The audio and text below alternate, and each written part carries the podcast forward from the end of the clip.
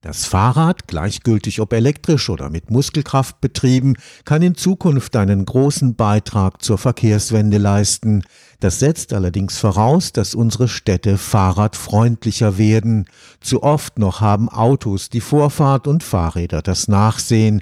Auch geübten FahrradfahrerInnen jagt es den kalten Angstschweiß über den Rücken, wenn LKWs mit wenigen Zentimetern Abstand an ihnen vorbeirauschen oder Straßenbahnschienen die Gefahr eines Sturzes erhöhen.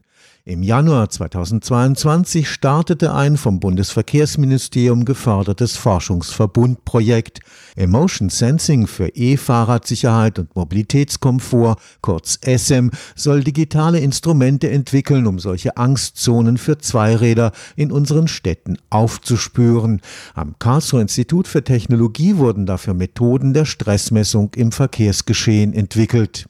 Ludwigsburg und Osnabrück sind die Partnerstädte, in denen die im Rahmen der KIT-Forschungsinitiative Urban Emotions entwickelten Instrumente jetzt eingesetzt werden. Über eine kleine App werden erstmal Fahrradfahrer, wir hoffen 350 oder mehr pro Kommune, zwei Monate auf die Reise geschickt, die einfach ihre täglichen Wege tracken, damit wir mal wissen, wo überhaupt die Fahrradfahrer unterwegs sind. Das ist das Erste. Aus diesen 350 Radlern werden nochmal welche rausgesucht, 20 Stück pro Gemeinde, die dann eben mit unserer Emotionsdetektionssensorik ausgestattet sind, um dann nochmal zu schauen, wo haben diese Leute denn auch auf ihrem Weg Stress oder fühlen sie sich da sicherer oder gibt es sonstige Phänomene. Dr. Peter Zeile arbeitet am Institut Entwerfen von Stadt und Landschaft des Karlsruher Instituts für Technologie.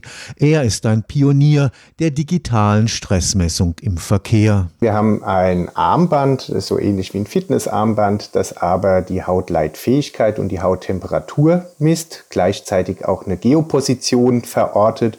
Und sobald die Hautleitfähigkeit steigt und die Hauttemperatur fällt, dann ist es so ein bisschen wie der kalte Angstschweiß, gibt so ein leichtes Kribbeln im Nacken. Das ist ein Hinweis darauf, dass die Person an dieser Stelle Stress hat.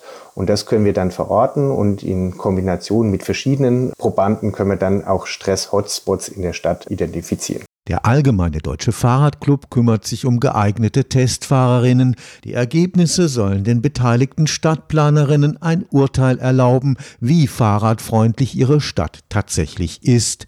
Industriepartner testen Produkte, die Sicherheit und Komfort des Fahrradfahrens erhöhen. Porsche Digital ist jetzt mittlerweile auch unterwegs und baut Fahrräder und im Rahmen eines Fahrradprojekts haben sie über ein Smartphone und eine Kamera wie so eine Art digitalen Rückspiegel an ihrem Fahrrad integriert und da wollen sie jetzt einfach schauen, gibt es einen Markt, der das Sicherheitsbefinden des einzelnen Radlers erhöht, wenn man so ein Produkt anwenden kann. Das österreichisch-deutsche Unternehmen Biker Citizens hat eine digitale Plattform für die Fahrrad-Community geschaffen. Die Daten auch sammelt und eben zur Verfügung stellt. Wo sind die Leute unterwegs? Es gibt auch eine eigene Fahrradnavigation. Deren Idee ist es nicht nur dieses klassische von A nach B, sondern auf Fahrrad optimiertes Navigieren. Zum einen über die Oberflächen, über die Infrastrukturen, was mittlerweile auch schon da ist, aber auch eine stressreduzierte Navigation anbieten zu können und mit Hilfe unserer Emotionsdaten versuchen, die dann auch eben Streckenoptimierung herzustellen. Stefan Fuchs, Karlsruhe Karlsruher Institut für Technologie